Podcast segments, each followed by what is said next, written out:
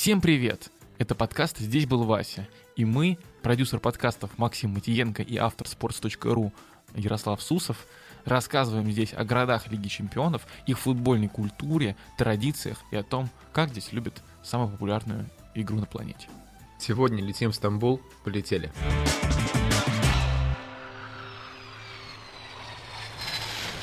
Ярослав, э, ты обычно первым меня спрашиваешь, как мне город, в который мы отправляемся в очередной раз, но по ощущениям э, про Стамбул ты можешь сказать э, лучше, свежее, ты был там совсем недавно, провел там свой отпуск, и расскажи, как же там в Стамбуле? Да, у нас неожиданный сегодня необычный, нетипичный заход.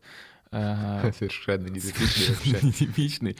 Блин, Стамбул офигенный город, у него удивительное, конечно, сочетание очень красивого старого города и старости, которая была ну так, заложена еще, наверное, при Византийской империи, и при этом вот этого нового исламско-турецкого всего, и оно вообще сложно сочетается друг с другом, но при этом умудряется так сосуществовать и не разрушаться, что это выглядит иногда немного странно. Ну вот супер пример, наверное, по этому поводу это э, знаменитая мечеть Айя София, э, но это сейчас она мечеть Айя София. А раньше это был собор Святой Софии, христианский храм.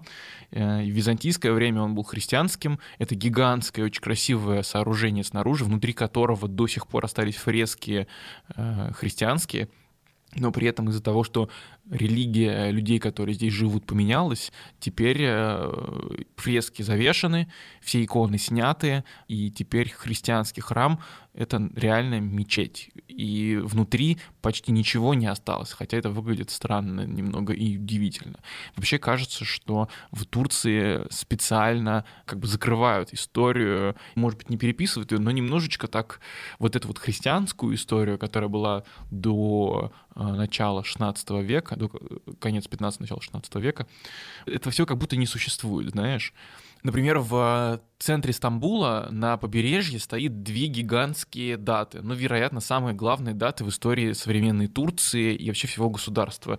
И эти даты 1453 год и 1923. Что это за даты? Э, первая — это падение Константинополя, когда его захватила Османская империя, и вторая — это образование современной республики благодаря Мустафе Кемалю Ататюрку. И такое ощущение, что вот эта история, которая была до, и вот Римская империя, которая здесь как бы была ее как будто не было на самом деле. Потому что все достопримечательности, они, даже рассказ внутри них идет, вот после 1453 было так-то, а там до этого, ну, что-то там было, ну, когда-то там, где-то там.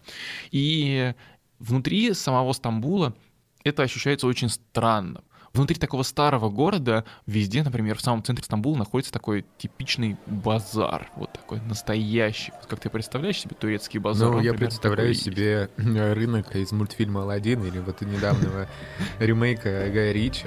Вот, вот такой у меня турецкий базар, да, конечно, где продают много чая, продают много всяких фиников, э, рахат-лукумов и, и такое. Кипящая жизнь. ну, в идеале это финики и рахат лукума. Иногда это могут быть каштаны, мороженое, и в основном это что-то такое. Ну, короче, Турция очень такая, с одной стороны, красивая, со стороны интересная, с другой стороны, очень сильно восточная внутри, и, наверное, это сильно влияет и на футбол, и на все, что в стране происходит, и с точки зрения политики, и с точки зрения вообще того, как турки ко всему относятся и как они живут. Ну, ты затронул в последнем своем предложении футбол и отношение к нему у турков. Знаешь ли ты, как он здесь появился?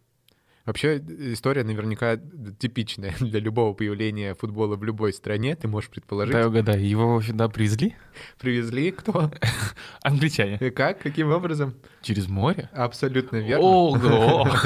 Да, э, уникальная история, но здесь есть э, действительно несколько моментов, которые делают эту историю такой немного необычной. Во-первых, э, сюда он доехал в порт в очередной в конце 19 века, Соответственно, привезли, как всегда, товары и, видимо, мечи. Я вообще не понимаю, как английские э, моряки путешествовали. Они, мне кажется, просто всегда брали с собой какие-то мечи для того, чтобы где-нибудь поиграть. В моем понимании, мяч нельзя сделать, его можно только привезти из Англии. Видимо. Такая такая жизнь моряка.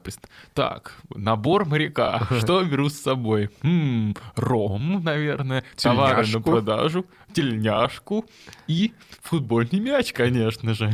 Видимо, так они собирались, потому что когда они приехали, в общем-то, стали рассказывать, играть и показывать свою игру, но это выпало на правление такого султана, его звали Абдул-Хамид II.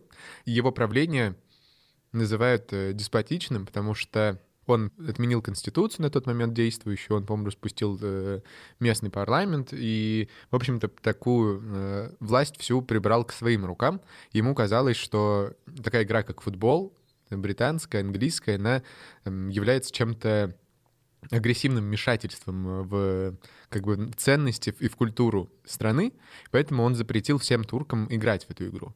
Ну, то есть э, он сказал, это запрещено, был выпущен соответствующий закон, по которому турки не могли играть. Но эта игра понравилась э, местным грекам, которые э, жили здесь, и начали играть в игру сначала с англичанами, потом, собственно, между собой, и э, появлялись э, такие целые места для игры в футбол. Стадионы, площадки какие-то, я не знаю, почему я назвал стадионы, их стадионами наверняка было назвать очень сложно, но в любом случае это привлекало местное население, и турки, которым было запрещено играть в футбол, все равно ходили и смотрели, потому что смотреть им никто не запрещал. В общем, интерес к этой игре рос, и там он э, рос довольно долго, и вместе с уходом от власти этого султана, собственно, стали образовываться новые клубы, которые изначально тоже были такие незаконны чуть-чуть, а потом уже, когда появилась специальная спортивная реформа, все это контролирующее, стали появляться а, клубы. И в том числе это известная вот эта тройка, большая тройка турецких клубов. Я думаю, ты ее дополнишь еще парой э, названий. Но это, конечно же, Фенербахче, это Галатасарай и это Бешикташ. Вот, они образовались примерно в одно время, это вот э, нулевые 20 века. Были попытки организовать футбольные клубы еще вот в самом-самом конце, типа 19 века, 99-98 год, все они заканчивались не очень хорошо, потому что либо детективы, которые специально были созданы Абдулхамидом II рассекречивали вот эти все игры подпольные и запрещали им играть, э, либо случалось какое-то, не знаю, недовольство, расхождение и так далее. Но вот э, пятый, шестой, седьмой год — это по факту дата основания вот этих трех клубов в Стамбуле. Да, тогда же вообще, по-моему, запрещали какие-либо объединения, но это такое, такое мракобесие, наверное, было местное турецкое. Боялись, что вот они сейчас объединятся, а якобы играть в футбол, а на самом деле будут свергать султана. И вот это все. Но мне кажется, что в чем-то они были правы, потому что если чуть-чуть откатиться вот в современные годы, то болельщики футбольных клубов — это, конечно, мощная такая политическая политические движения, и это исповедание какое-то, это, я имею в виду, это действительно такая мощная сила, которая может в том числе влиять на политические решения. Поэтому, возможно, эти переживания были э, обоснованы. А с другой стороны, возможно, вот эти переживания и привели к тому, что так к этому относится сейчас. Да, не зря Реджеп Тайп Эрдоган заигрывает с разными болельщиками футбольными сейчас. Ну ладно, к этому мы еще придем попозже.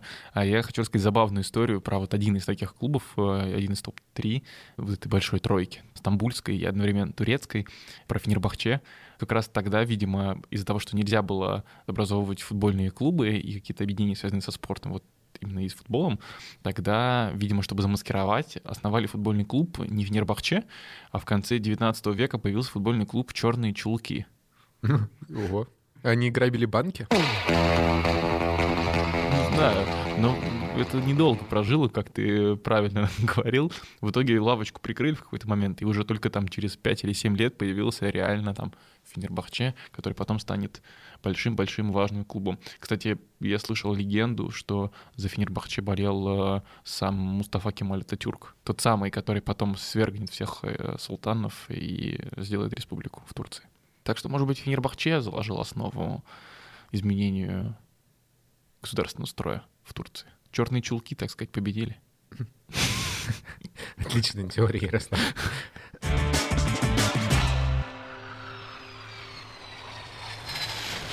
Вообще у Фенербахче э, есть интересная история, связанная с ними.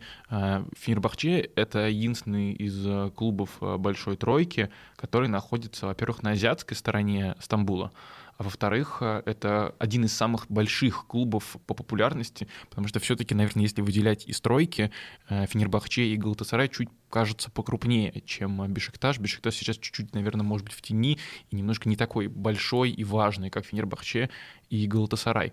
И у Фенербахче есть классная история, у них есть свой телеканал, по этому телеканалу показывают все матчи Фенербахче, и очень много всяких там новостей футбола, новостей Фенербахче, вот это вот все.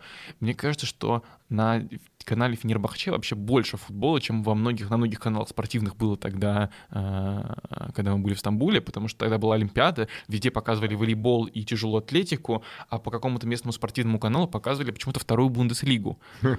Вот, поэтому почти весь футбол основной, ну, трансфер и так далее, было все через канал Фенербахче.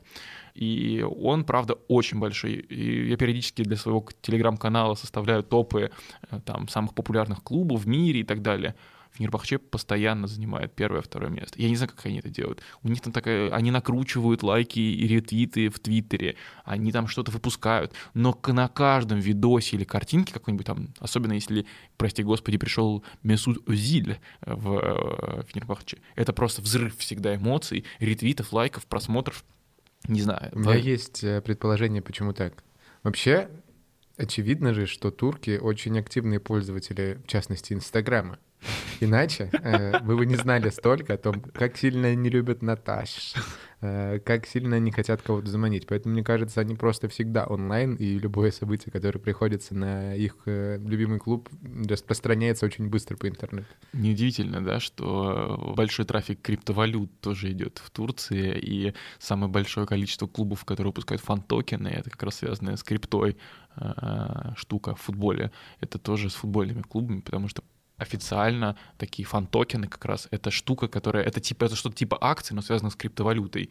Их выпускают Samsunspor, Alanyaspor, Гёстепе, Истанбул Башакшехир, Трабзонспор и Галатасарай. Прекрасно. На самом деле это очень много, потому что примерно нигде в мире такой активности нет. Так что криптотурки. Вот такие вот ребята. Ну давай дальше. Расскажи про про Галтасарай расскажешь. Хорошо, разобрались с тем, что, наверное, из этой тройки Фенербахче официально был основан чуть позже всех. Галатасарай же был основан в 905 году. Э, Галатасарай вообще это название высшей школы э, в Турции, и, соответственно, именно в этой высшей школе и был основан этот клуб, и его как бы историческую основу составляли студенты и ученики вот этой вот школы. У Галатасарая тоже прикольное название, на самом деле, потому что Галата это башня, которую генуэзцы построили в Стамбуле, э, и которая им помогала там... Это гигантская башня типа маяка, которая позволяла смотреть, что происходит. Она служила и оборонительно, и там торговые какие-то функции выполняла. А сарай — это переводится э, дворец с турецкого, поэтому это дворец башни Галата. Вот, такое, вот такая вот штука. Район Галатасарай находится в самом центре Стамбула, в европейской части, и, кстати, очень недалеко от Бешикташа, к которому мы в следующем придем. И э, забавно, что сам Галтасарай не играет в районе Галтасарай, а в районе Галтасарай находится стадион Реджива Тайпа Эрдогана. Это стадион футбольной команды Касым Паша.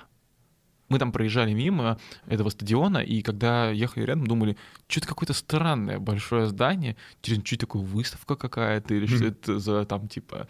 Мне вспомнилось сразу Крокус Экспо или что-то типа такого. Но при этом Крокус Экспо в черте города с маленькими зданиями и базаром вокруг. Представляешь себе, вот что-то такое. Я думаю, странно какая-то, что это за штука. Потом оказалось, что это такой стадиончик небольшой, ну как небольшой, на 15 тысяч примерно человек. Это стадион клуба Касым Паша в самом-самом центре города. Хотя... Мне нравится, с какой старательностью ты выговариваешь э, турецкие слова.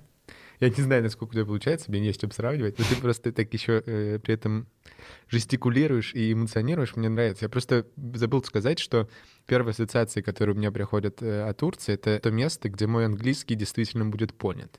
Типа, место where my English is very good, you know? Вот, поэтому то, как ты произносишь слова, э, мне доставляет особое удовольствие э, смотреть эти. Мне кажется, что э, Туз — это такое место, где и твой русский тоже будет понят.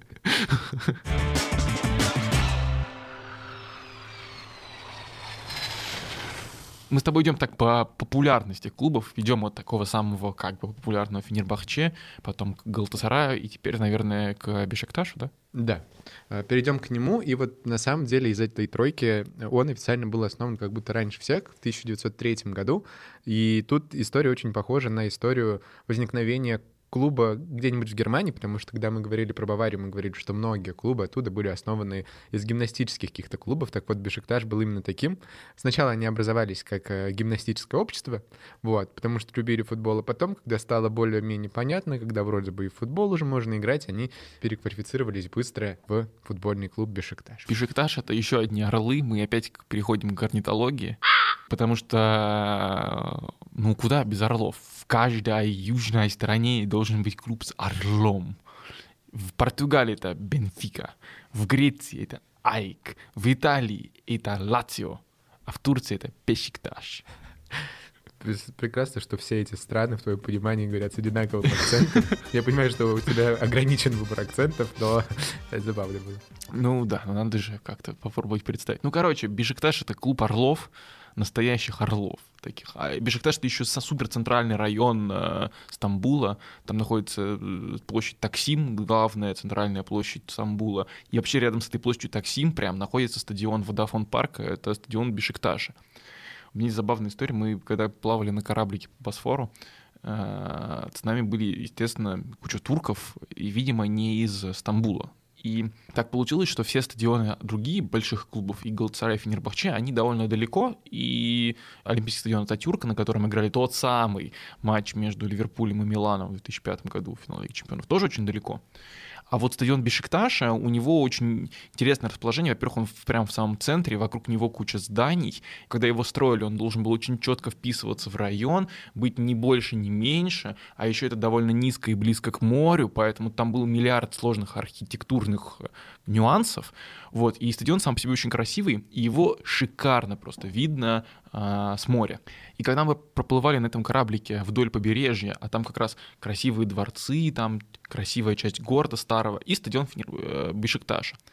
И, значит, мы плывем, плывем, ничего не происходит, тишина, спокойствие. И тут мы подплываем к стадиону, и аудиогид на английском, русском и турецком говорит, что это стадион э, Бешикташа. Турки врываются со своих мест, под, мужики причем, включают камеры телефонов, подбегают к краю и начинают фотографировать этот стадион. Там реально человек 5 встало просто от, на маленьком кораблике, вот ты представляешь себе, и все начали фоткать. О, это же Бешикташ. Мне кажется, даже дети из колясок повылезали в этот момент. Ну, это же сам Бешикташ. Мне кажется, это такая иллюстрация, как любит футбол в Турции во многом. Вообще, на самом деле сам стадион, особенно для болельщика Бешикташа, очень большое значение имеет, потому что изначально, как ты сказал, его построили давно, и он носил название Иньоню. Вообще, когда поняли, что стадион уже приходит в не самый хороший вид, он старый, он действительно нуждается в какой-то новой постройке. Было много размышлений на тему того, чтобы построить отдельный где-то в другом месте э, и сделать просто его функциональным, классным, качественным новым стадионом. Пожалели болельщиков, наверное, в первую очередь Башикташа, для которых это имело огромное значение, потому что та аллея, эта тропа, которая вела на стадион, она была, ну, единственной. Ты мог как бы зайти на стадион только идя по ней.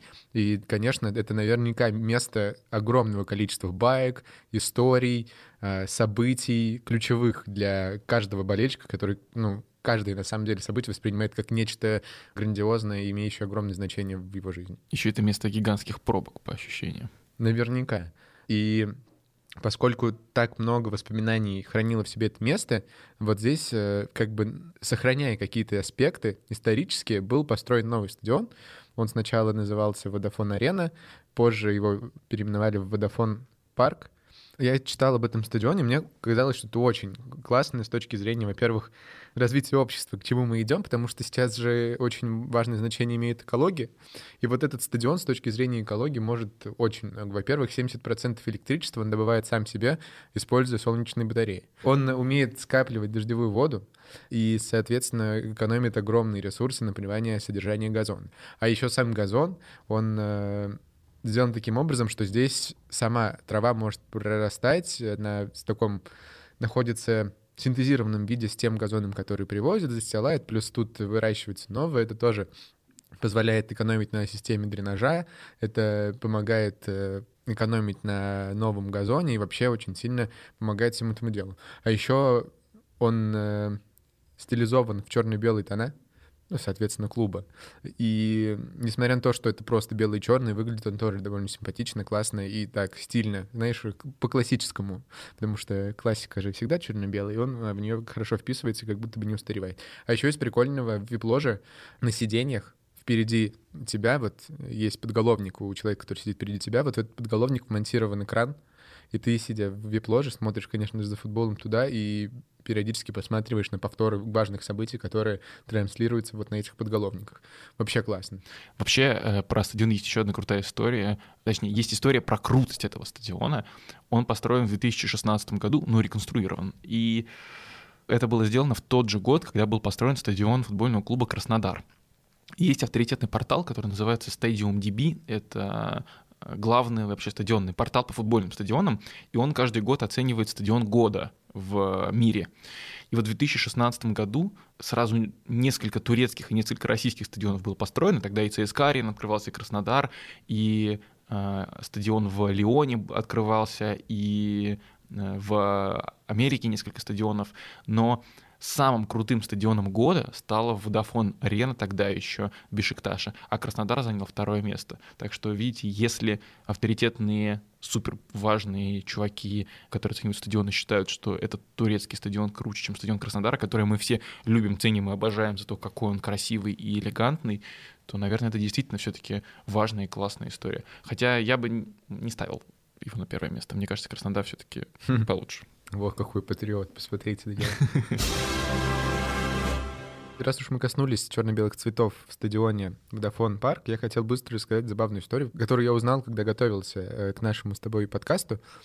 Когда в 2009 году умер э, Майкл Джексон, фанаты Бешикташа приписали его э, к фанатам, собственно, своего любимого клуба по очень странной и забавной, на самом деле, причине, потому что они сказали, что... Ну, как сказали, они кричали об этом со стадиона, что Майкл Джексон — это фанат Бешикташ, потому что он полжизни проходил в черном, а вторую полжизни проходил в белом. Вот. И, и таким, таким образом они его причислили к себе. Но вообще... Это дизлайк из, от э, Black Lives Matter тебе сейчас просто. Да это не мне, я просто рассказал историю. Возможно, дизлайк в том, что я посмеялся, но я посмеялся исключительно из-за твоей реакции. Пытаюсь оправдаться я. А, вот, поэтому такая история была. Вообще можно поговорить чуть подробнее про э, болельщиков.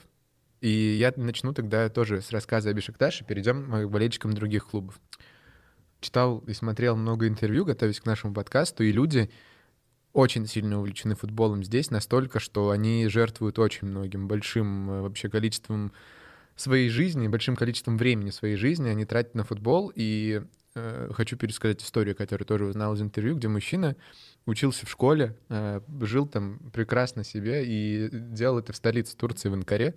Вот, но история о футболе и вот видимо, какой-то целый культурный пласт, который его окружал, заставил его в 14 лет сбежать со школы, переехать э, в Стамбул, ходить на матчи своего любимого клуба Бишекташ, прильнуть какой-то из группировок, который даже в одном клубе бывает несколько, и, в общем-то, провести там все свое свободное время, потому что мужчина говорит, я подавал документы, чтобы учиться в университете, но не поступил. Я влюбился, но не женился. Но зато у меня есть Бешикташ, мой любимый клуб, и ему я посвящаю все свое время. И на самом деле здесь вот настолько вот этим каждый человек преисполнен, что для них это типа, да, так и должно быть. Если ты болеешь, то ты болеешь вот все время. Ты не можешь э, болеть на полшишечки. Ну, типа, тебе надо болеть полностью. Ну, плюс здесь еще есть э, такое, знаешь, восточный очень колорит. Здесь могут кого-нибудь украсть, э, здесь могут быть какие-нибудь очень опасные, страшные неприятные, могут быть истории, связанные с болением и с тем, что э, болеют за футбольные клубы очень активно, иногда очень агрессивно. Например, вот история, э, читаю ее из текста Эльвина Керимова. Он писал на sports.ru тексты про турецкий футбол давным-давно. И вот э, история из одного его текста. Э, однажды болельщики, вообще болельщики Галатасарая и Фенербахче так сильно ненавидят друг друга, что очень пытаются часто друг другу насолить. И вот одна из таких историй. Группа ярых болельщиков Галатасарая, чтобы насолить представителю фан-движения Фенера, украла его жену. Которая в войне группировок не участвовала. Они продержали ее в плену несколько месяцев, а потом выбросили замученную женщину из машины в районе, в котором она жила. Но муж не сумел пережить это событие и посчитал нужным убить мать четырех детей, э, смыв позор семьи кровью. Сейчас вообще история, которая абсолютно не относится к этому, но подтверждающая разность восприятия вообще человека в России и в Турции. Я был на свадьбе недавно первый раз. Мы украли невесту у моего друга и, значит, посадили ее в машину. Наш человек подходит к жениху и говорит, мы украли твою невесту. Он говорит, у меня нет денег, возвращайте просто ее.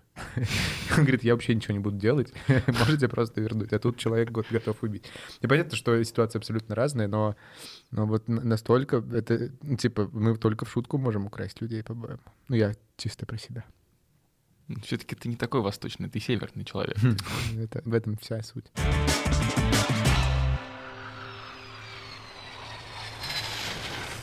Вообще, я хотел еще немного рассказать про группировки, э, которые могут существовать в одном клубе. Есть такой довольно заметный персонаж в истории боления Турции, и Бешикташа в частности. Его звали Мехмед Ишихлар. Это вот тоже один из тех людей, который посвятил и отдал очень много футболу и болению, потому что он работал учителем истории э, в школе и был довольно успешным. Его ученики любили за необычный подход э, к преподаванию, но если его ученики болели, например, не за Бешикташ, а за Галатсарай или Фенербахче, он им было очень сложно получить хорошие оценки, и все это прекрасно понимали, почему, но настолько они принципиально относились к своему выбору, что не готовы были ради хорошей оценки что-то менять в своей жизни.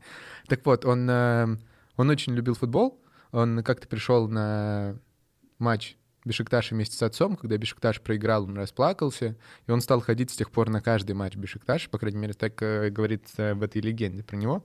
Э, он приходил как-то, и тогда, когда он был еще молод, э, тремя группами болельщиков Бешикташа были группы, которые возглавляли братья Абелер. Они дали ему кличку «Оптик» за счет его огромных очков, которые он носил на себе, будучи учителем. Мне кажется, такой отличный образ рисуется.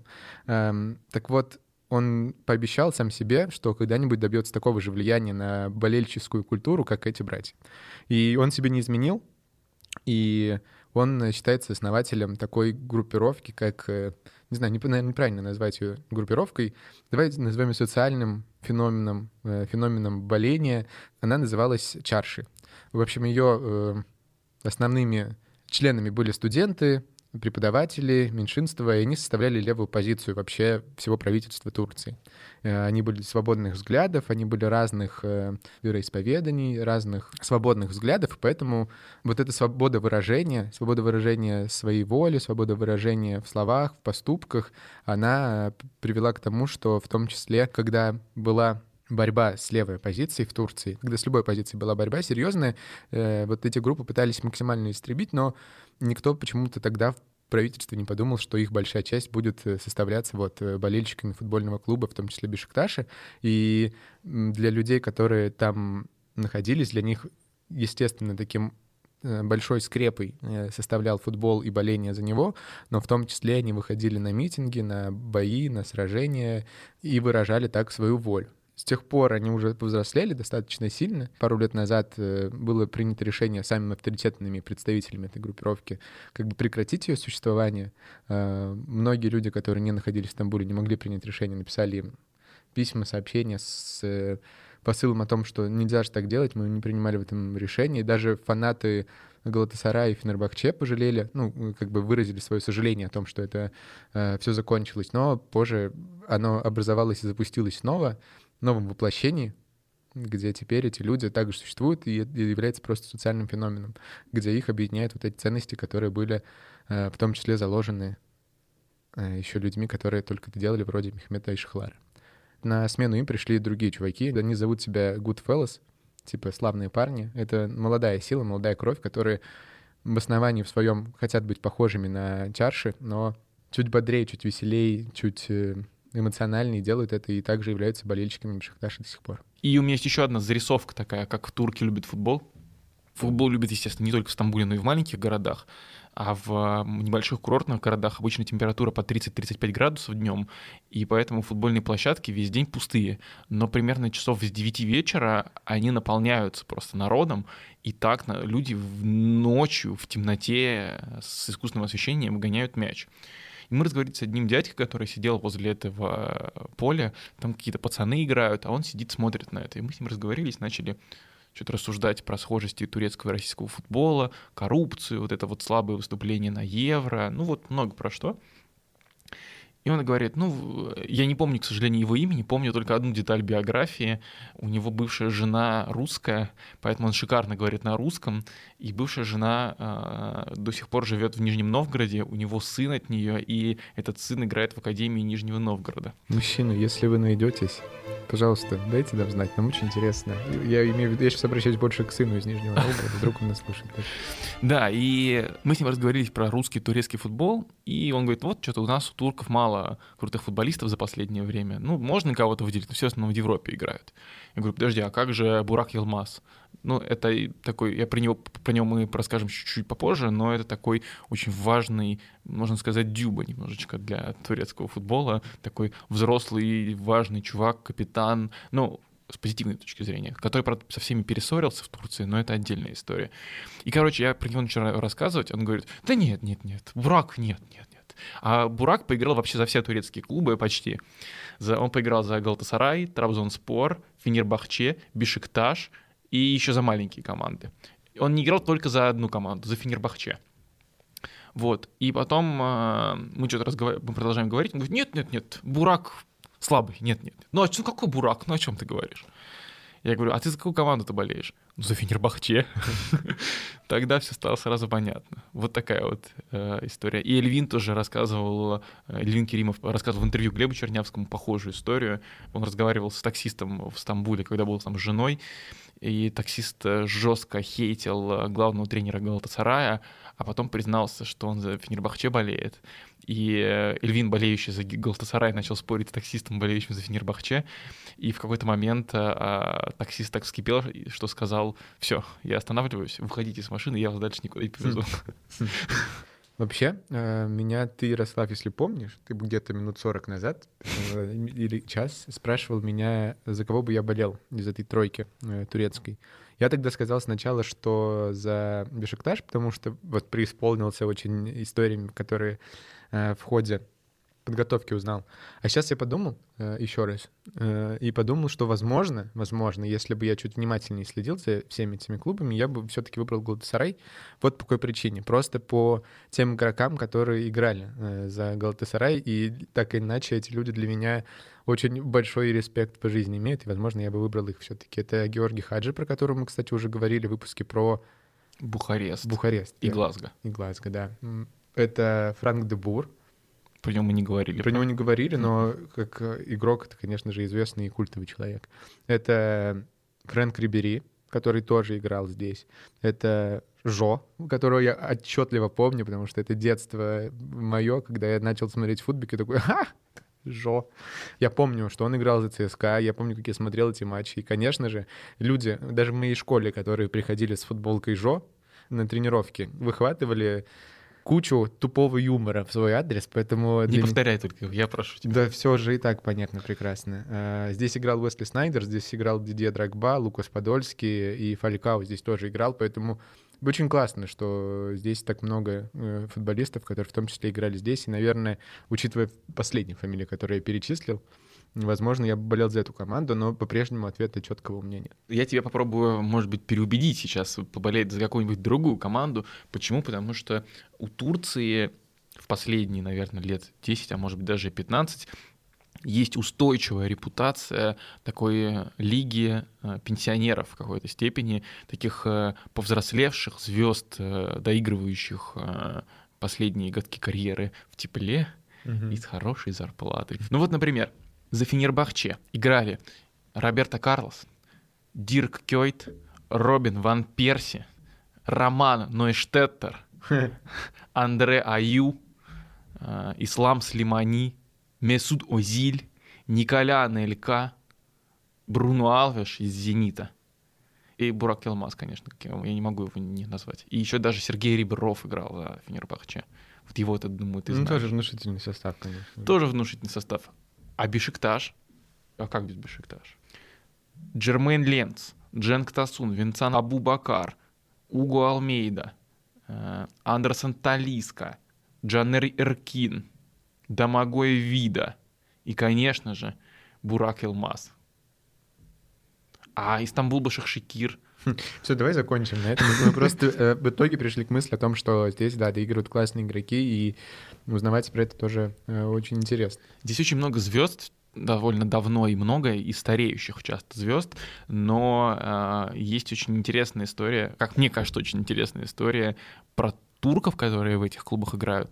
Не знаю, знал ты или нет, но у турков в чемпионате Турции на фамилиях не пишутся фамилии.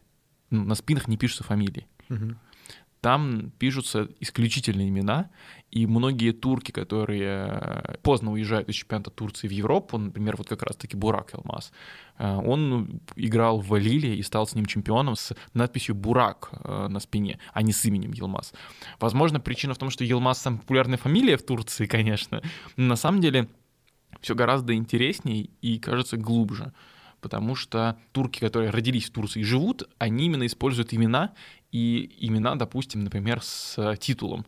Например, Бурак Паша, Бурак Бей — это господин или хозяин, там что-то, как-то так это будет. Э, у них есть титул и имя, а фамилия, она появилась только в 30-х годах 20 века, когда Мустафа Кемаль Ататюрк э, заставил их всех э, какие фамилии получить. И раньше у турков фамилий не было, были только имена. А футбол появился в Турции раньше, чем появились фамилии. И поэтому еще с тех пор как бы привыкли записывать имя, а не фамилию везде. И Поэтому, если посмотреть, допустим, на стартовый состав Фенербахче в соцсетях Фенербахче, там будет 11 имен, ну и там парочка фамилий иностранцев, например.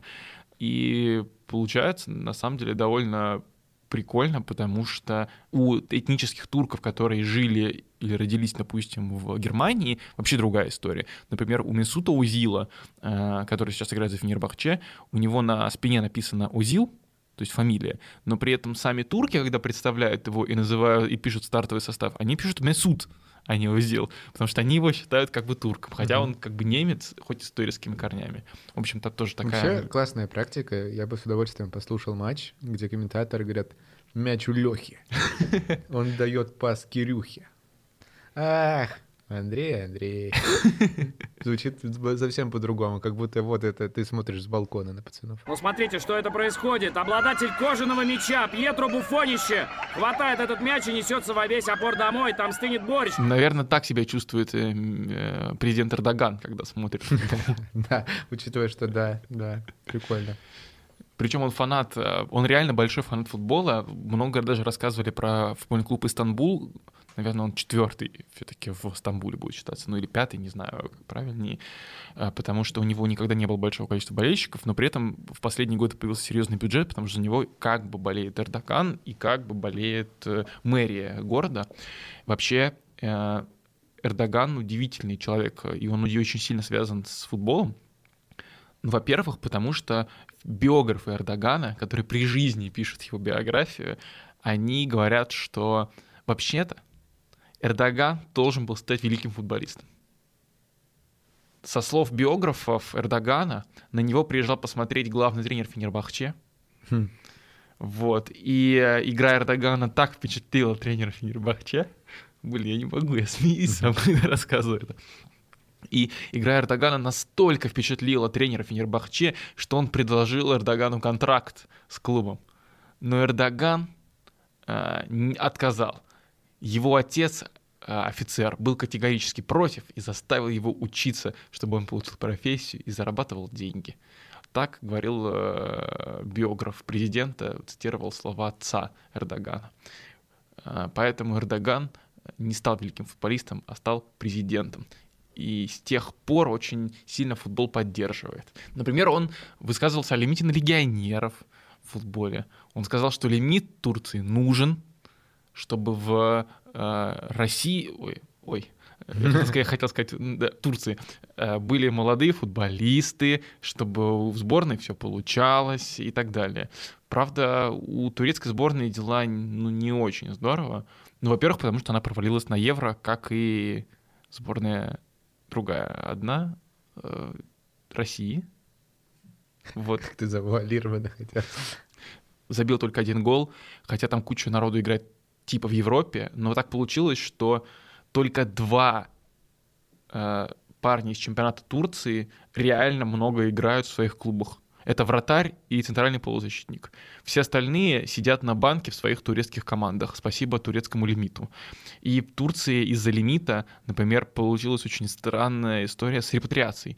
Многие люди, этнические турки, которые жили в Германии или в других странах Европы, начали возвращаться в Турцию, брать турецкое гражданство, чтобы, например, получить баблища от э, больших клубов и сидеть там спокойно на банке и чувствовать себя комфортно.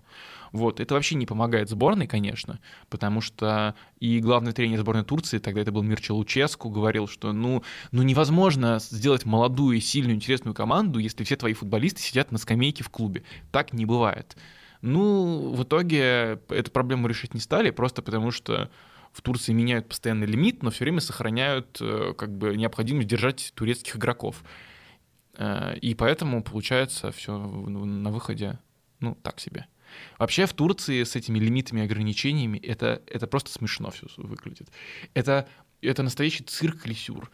Турецкие клубы, они в гигантских долгах. Это просто ужас. Фенербахче в начале 2021 года, долг Фенербахче составлял 700 миллионов долларов. Галтасарая 500, Бешикташ тоже 500 миллионов долларов. Нормально? Ну, в нормальной стране, в любой другой, ну, я имею в виду европейскую какую-нибудь, в которой бы четко следят там за финансовыми фейерплеями и так далее, там просто бы клуб опустили в четвертую и пятую лигу на любительский уровень, и давайте там поднимайте как хотите.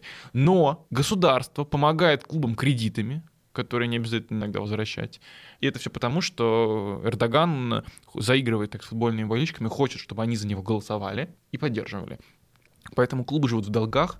Им сделали типа лимит на зарплаты, как это происходит в чемпионате Испании. Но это тоже выглядело смешно, потому что э, Фенербахче, например, сделали лимит бюджета на сезон 15 миллионов э, евро.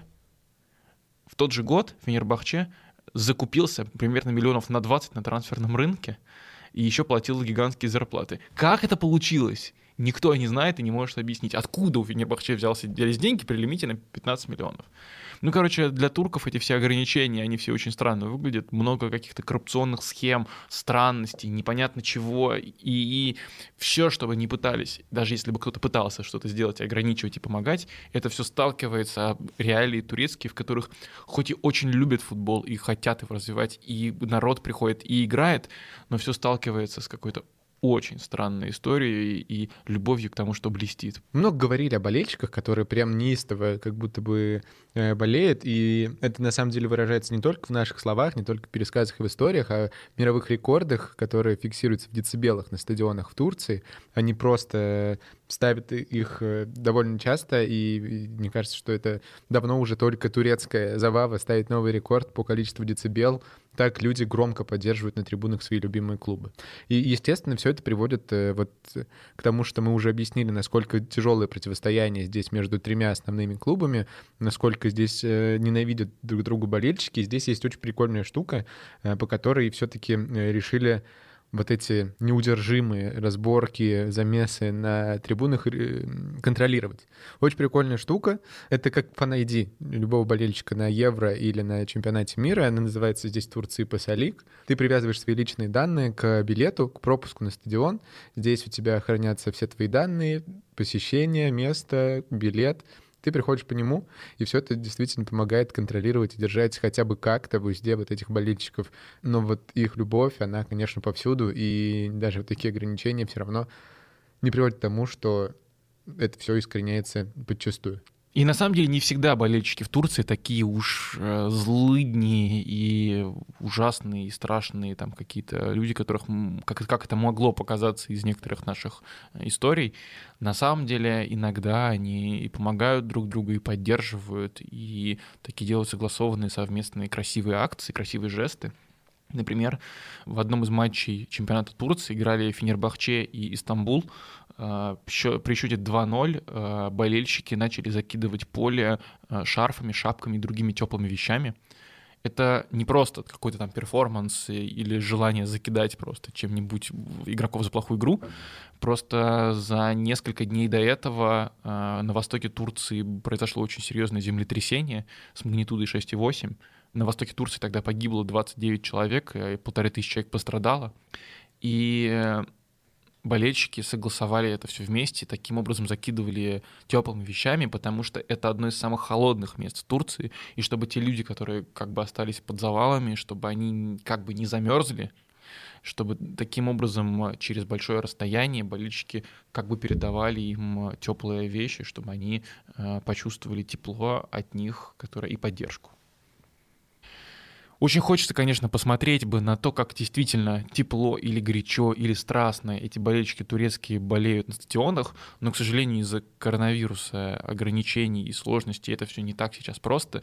И остается только наслаждаться чемпионатом Турции и всем, что происходит по, по телевизору.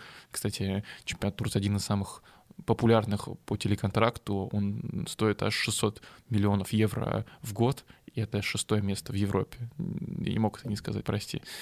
И Поэтому ну давай э, позвоним человеку, который смотрит на этот чемпионат Турции по телевизору, мне кажется, больше всех в мире. Хм.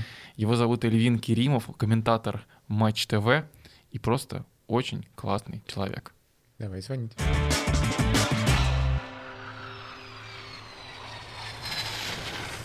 Эльвин, привет. Салют, спасибо за столь лестное представление, конечно, не самое большое в мире, потому что футбол э, в Турции любят настолько сильно, что там помешанных, таких как я, очень много. Ну, расскажи немножечко, как сильно любят футбол в Турции. Мы об этом говорили чуть-чуть э, и в э, предыдущей части подкаста, но от тебя, мне кажется, надо услышать какую-нибудь сочную, яркую историю по этому поводу. Ну, на самом деле, есть даже такая очень, как мне кажется, в данном случае точно характеризующая турецкий народ фраза, которую э, часто достаточно используют турецкие комментаторы в началах репортажей.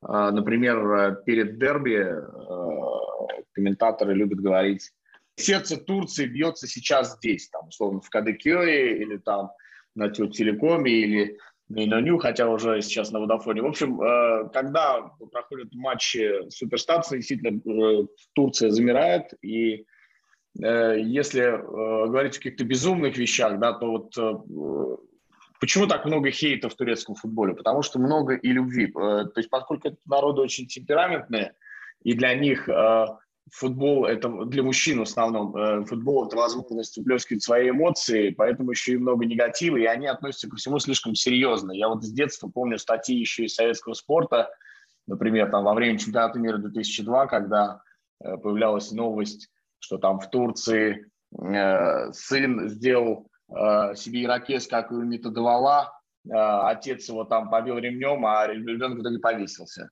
Там, э, и так далее, и так далее. Вот, с каких-то безумных историй, э, страшных, в том числе и противостояний болельщиков, как они э, дерутся на кладбищах, там еще где-то. Сейчас при этом стало уже лучше. Э, на стадионах, например, безопасно очень после введения Fan ID, посолик э, карты болельщика, но в целом э, футбол для них это действительно, ну, как говорил Билл Шенкой, да, это действительно больше, чем жизнь.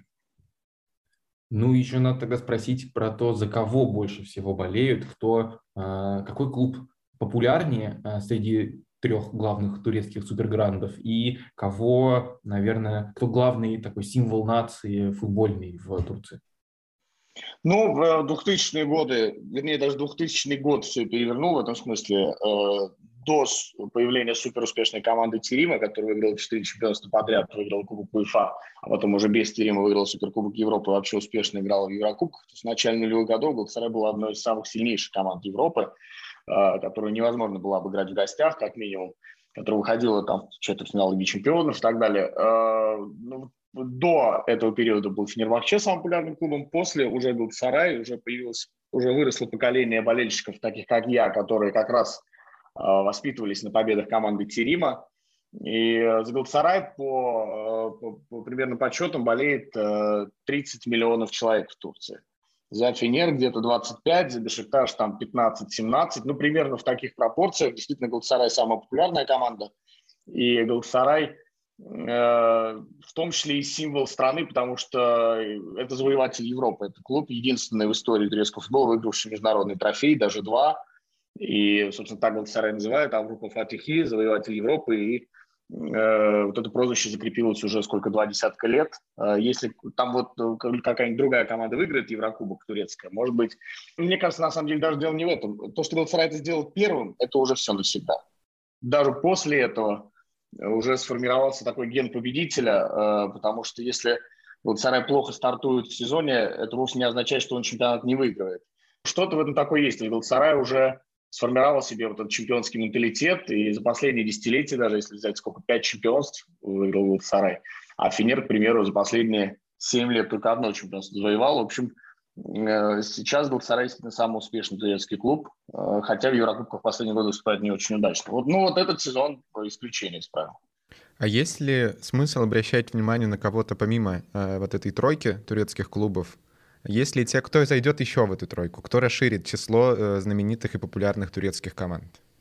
Ну, э, четвертая команда и по популярности, и, в принципе, по уровню результатов за всю, за всю историю, это, конечно, Трабзонспор, э, потому что был период супер успешный для Трабзона 70-е, 80-е годы, когда эта команда выигрывала чемпионство, когда она в Еврокубках успешно выступала, обыгрывала и Ливерпуль, и Интер, Э, и Шенол Гюнеш тогда был вратарем Трабзона и капитаном сборной Турции.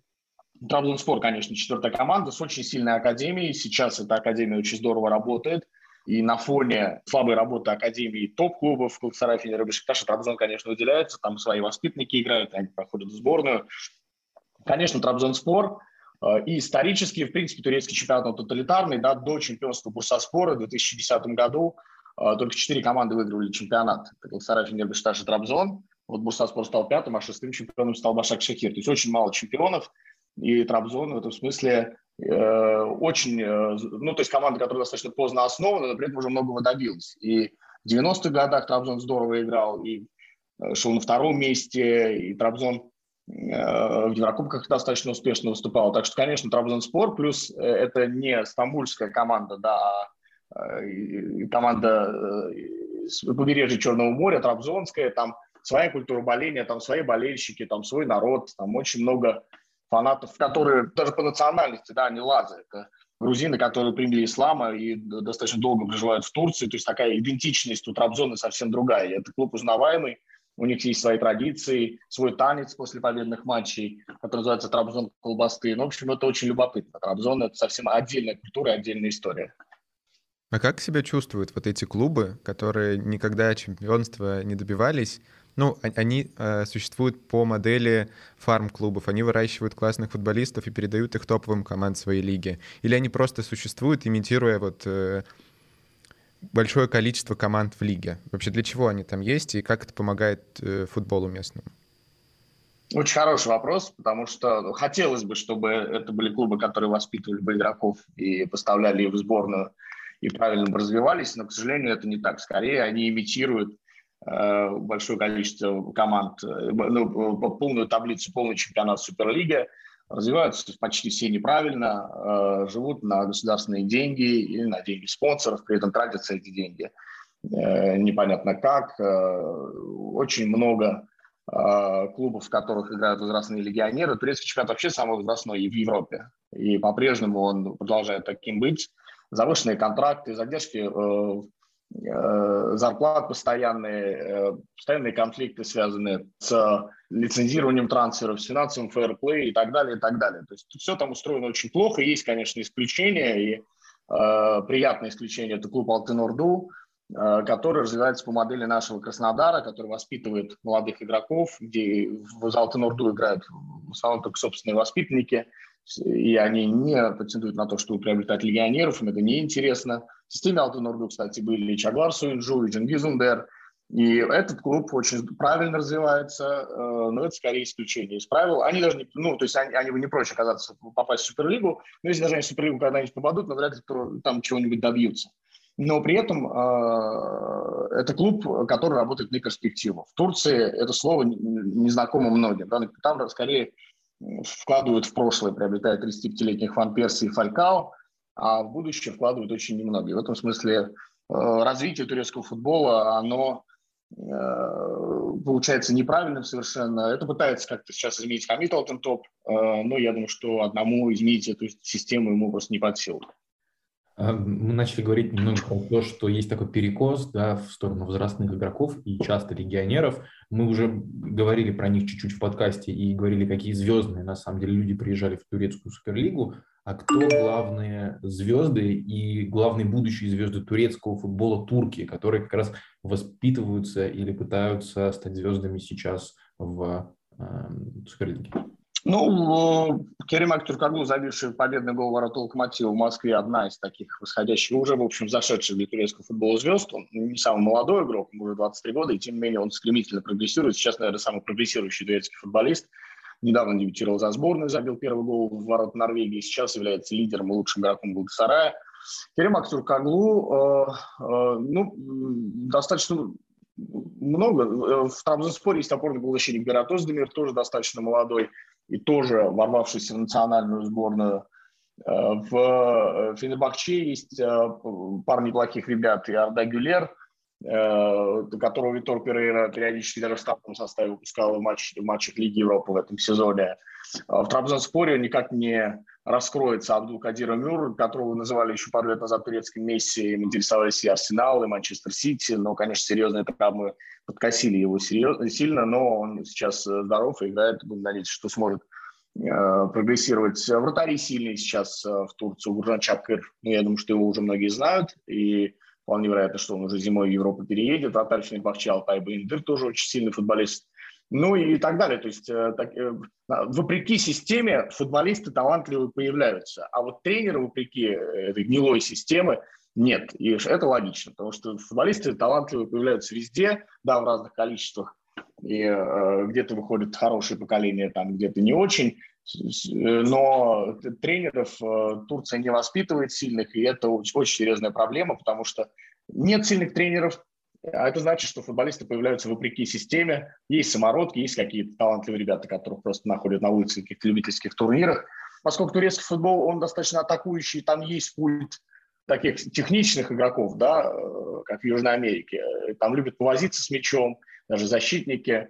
Это, с одной стороны, хорошо, потому что влияет положительно э, на развитие футболистов в плане развития их индивидуальных каких-то качеств.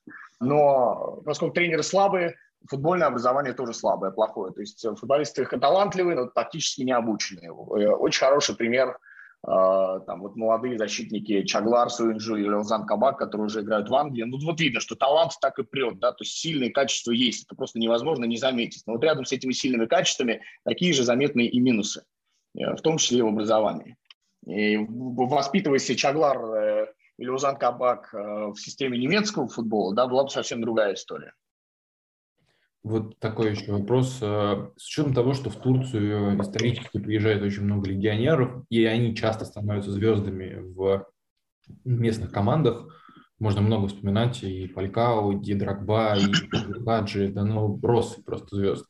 Насколько важно турецким болельщикам болеть именно за своих? Или для них главное, чтобы это был классный игрок, неважно с какой страны?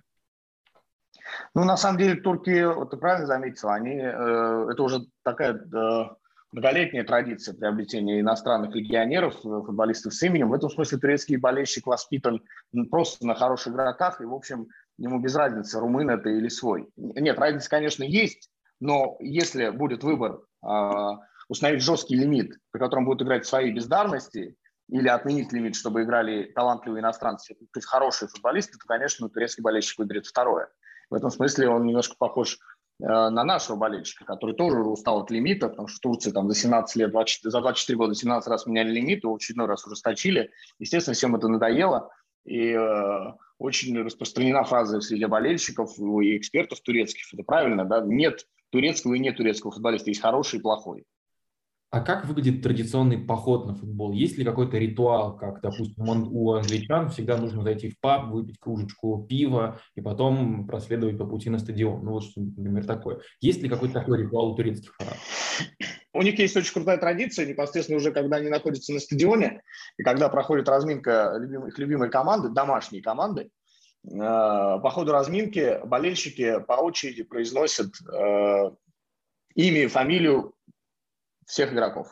И каждый футболист, когда произносит его имя, бежит к фанатской трибуне и демонстрирует какой-то жест. Это прямо во время разминки происходит, потом они, он возвращается и продолжает разминаться. И это традиция, которую, честно говоря, больше вообще нигде не видел, ни в Греции, ни в Германии, нигде еще. И это очень здорово, и э, зачастую перед матчем вот в подобных моментах проявляется отношение болельщиков к футболисту, потому что если футболист с противоречивой репутацией, то часть э, фанатов его будет освистывать, например. Там он покажет какой-то жест, а его закидают чем-нибудь э, там с пластиковыми стаканчиками, с, с пивом или еще чем-то. Прекрасный фидбэк получается сразу. Да, да, да, то есть сразу можно понять. Но причем однажды в дерби 2010 по-моему, год был, или 9 Финер играл э, с Галатасарай. А, причем такая же тема есть и в выездных матчах. То есть болельщики гостевой команды тоже будут подзывать к себе э, своих любимых игроков, и это уже как бы может вызвать проблему, потому что вот во время дерби в 2009 году э, Финер принимал дома Галатасарай, и Арду Турана болельщики подозвали к трибуне, к гостевому сектору, конечно, там было немного – и Орда почему-то решил пробежать сквозь футболистов Фербахче, которые разминались в середине поля. Вот прямо ему захотелось, приспичило пройти сквозь них, чтобы как-то их задеть. И он там подтолкнул Кристиана Барони, бывшего полузащитника Фенербахче, и началась драка. Потому что им не понравилось, что он решил вот так бесцеремонно пробежать мимо них. И еще до игры началась драка, начало матча перенесли. По-моему, там никого не удалили, я не знаю, по регламенту, по-моему, до матча удалять нельзя. Но если бы у судьи была такая возможность, он это сделал. Но вот была драка стенка на стенку еще где-то минут за 40 до матча. И был еще случай, когда несколько лет назад э, бывший тренер Галатасарая, легенда Хасан Шаш, э, тоже подбежал. То есть там могут не только игроков подзывать, но и там представители тренерского штаба, кого захотели болельщики, того имя того человека будут они скандировать. Вот Хасан Шаш тоже подбежал к трибуне и показал какой-то провокационный жест, началась перепалка. Ну, в общем, это тоже добавляет огня вот этим матчам. Как правило, вот подобные истории случаются перед дерби. Я подумал на секунду, что вот Турция, она же знаменита сериалами своими турецкими, и, возможно, это тоже дань, такие титры э, игроков, главных персонажей этого матча. Я потом не подумал, да, действительно так похоже на титры, действительно. Кажется, что прекрасная нота, чтобы на ней э, закончить вот этот наш э, диалог. Очень интересно всегда. Спасибо.